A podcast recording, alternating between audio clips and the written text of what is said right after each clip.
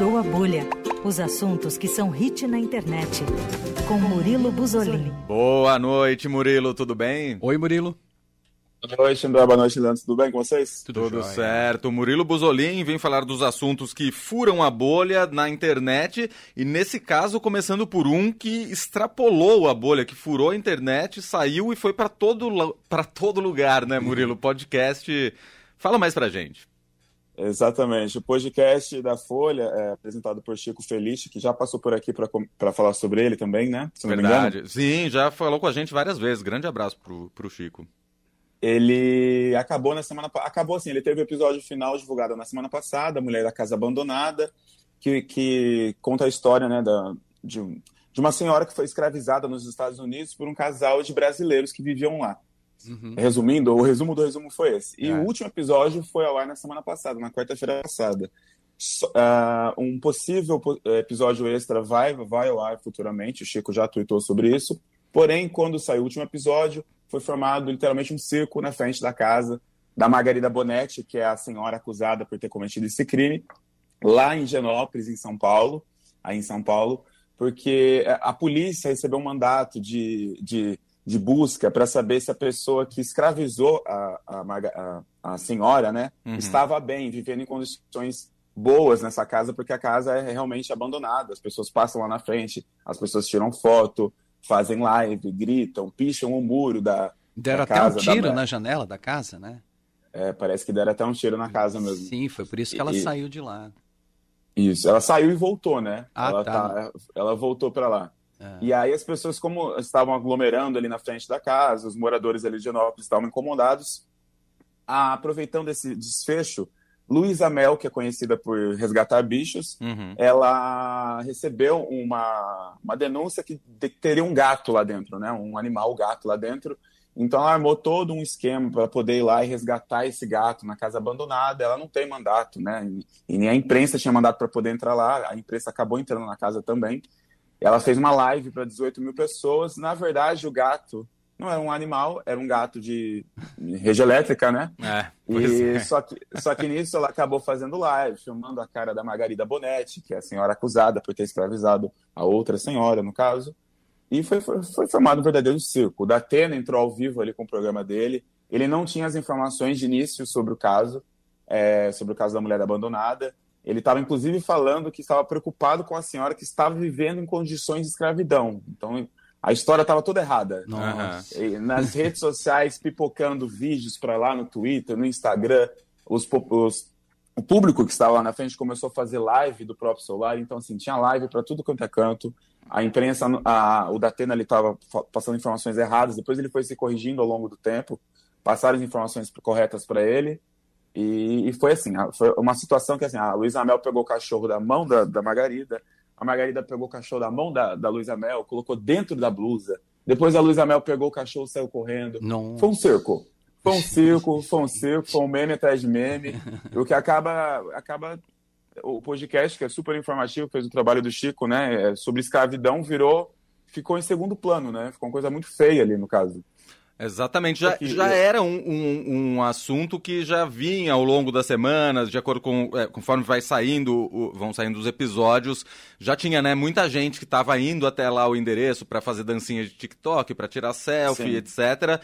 Mas aí é, é isso, né? Até que chegou a esse, culminou nesse lançamento do último episódio e no mesmo dia essa história toda envolvendo polícia, Luísa Mel e emissoras de televisão. E aí é justamente o que você falou, né, Murilo? A proposta do podcast era resgatar essa história, contar essa história, mas principalmente chamar a, chamar a atenção para que ainda existe escravidão no mundo atual. Pode uhum. não ser aquela escravidão que a gente aprende lá na escola quando a gente era criança, mas são pessoas que vivem em condições análogas à escravidão. E, inclusive, um dos episódios do podcast trata disso, né?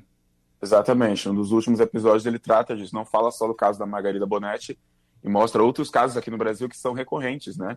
Uhum. Vira e mexe, toda semana a gente acaba vendo isso no jornal, na TV, enfim.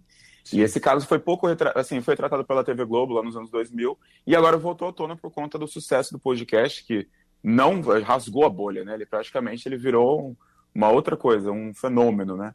E, e, e, o último episódio ele é uma entrevista com a Margarida Bonetti. Ela fala pela primeira vez, depois de todos esses anos do crime, ela fala pela primeira vez. É uma entrevista de uma hora.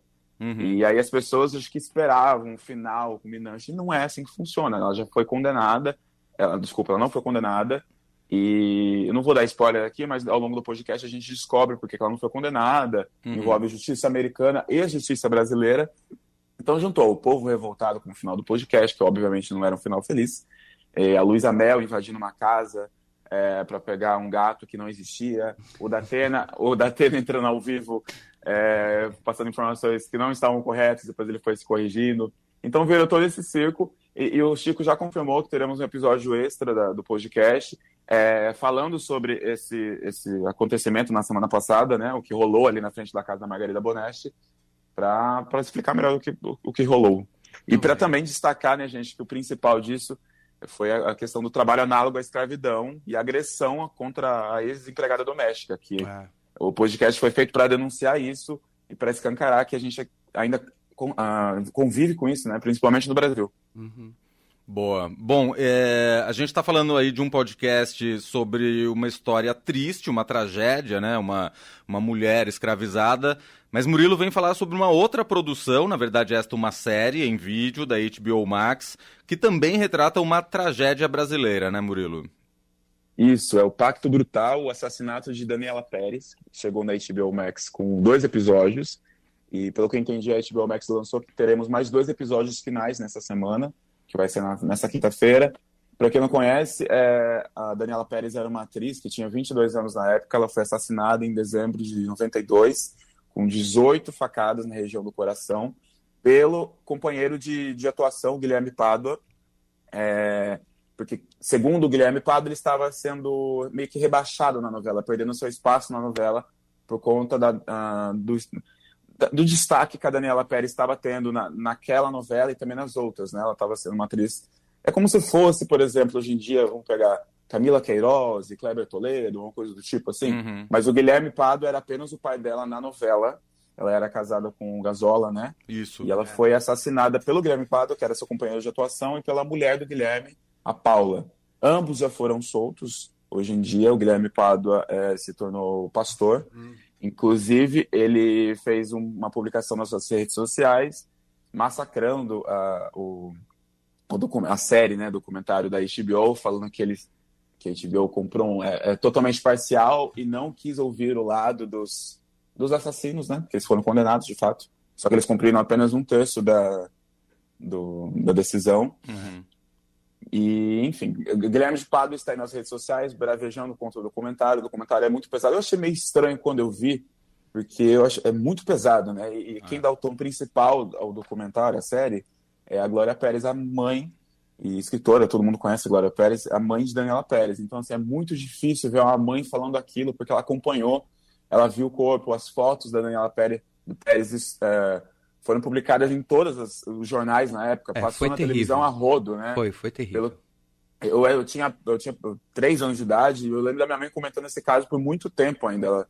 Então foi uma coisa que chocou, porque era uma atriz que estava em ascensão na época é. e que foi assassinada pelo colega de elenco. Exatamente. Então, era uma, e, uma, coisa que nunca aconteceu na história, né? É, uma coisa horrorosa. E aí a, a Glória Pérez fala que esse documentário chegou para tirar o tom de novelismo que o caso teve na época, que depois não, não, foi, não ficou só na morte da Daniela Pérez, né? Uh, conforme foram retratando os mot possíveis motivos do Guilherme Pado ter matado, matado ela, que ainda não sei porque eu assisti só os dois episódios que estavam, estão disponíveis, uhum. mas o que a mídia cobriu na época, o que a Glória Pérez fala que tornou a, o caso uma novela barata. É, e até porque no caso, na época, início da década de 90, se a gente acha que a TV hoje em dia é sensacionalista e, hum. e, e bastante, continua é. sendo em muitos casos, mas lá no início da década de 90 praticamente não tinha filtro, né? Então eram imagens explícitas imagem das coisas. Né? Exato. É bizarro porque eles têm os fotógrafos, os fãs chegaram na, no local do crime, então, e não tinha nem celular na época, né? Então, Sim. assim, foi estampado o corpo dela em todos os lugares, e a rodo. É. E assim, e, e, o enterro dela também é, é, perturbador assistir aquilo. Tem muita gente no enterro, é muita gente próximo do caixão, as coisas balançando, é horrível, é horrível de ver. mas acho que é bom para a gente entender que ainda temos isso também, infelizmente, né? Ou e como, né? E como? Continua. E como? Muito... Guilherme de Pado está, está solto, a Paula também está solta, eles não estão mais casados. E ele está aí condenando o documentário porque não ouviram o lado deles. Porém, os, os produtores do documentário já tinham dito em entrevistas que eles não viriam mesmo, por decisão deles. Eles não dariam a chance dos assassinos se vitimizarem, é, isso segundo achei, os próprios. Eu achei legal isso, achei positivo. Eu achei um acerto também. É. Porque geralmente dão o outro lado e as pessoas começam a ganhar seguidores para variar. E já está ganhando, né? E de repente a pessoa é deputado. E o cara quer se defender do quê? Não é mesmo? É exatamente, ele foi condenado. Está aí é porque... livre, vivendo a sua vida livremente, de boas, pastor, cheio Já de seguiu o script, se tornou pastor, porque exatamente. sempre assim. É, exatamente. mas é isso. É, não ouviram um lado, mas o documentário é bem forte, bem bom. Tem a presença de vários globais que estavam no auge na época, uhum. ainda estão por aí. Mas é bem interessante de ver, ele é muito bem contado. Muito bem, Impacto Brutal, documenta série documental, né, da HBO Max. Os dois últimos episódios saem já essa semana, né? Isso mesmo. São quatro no total.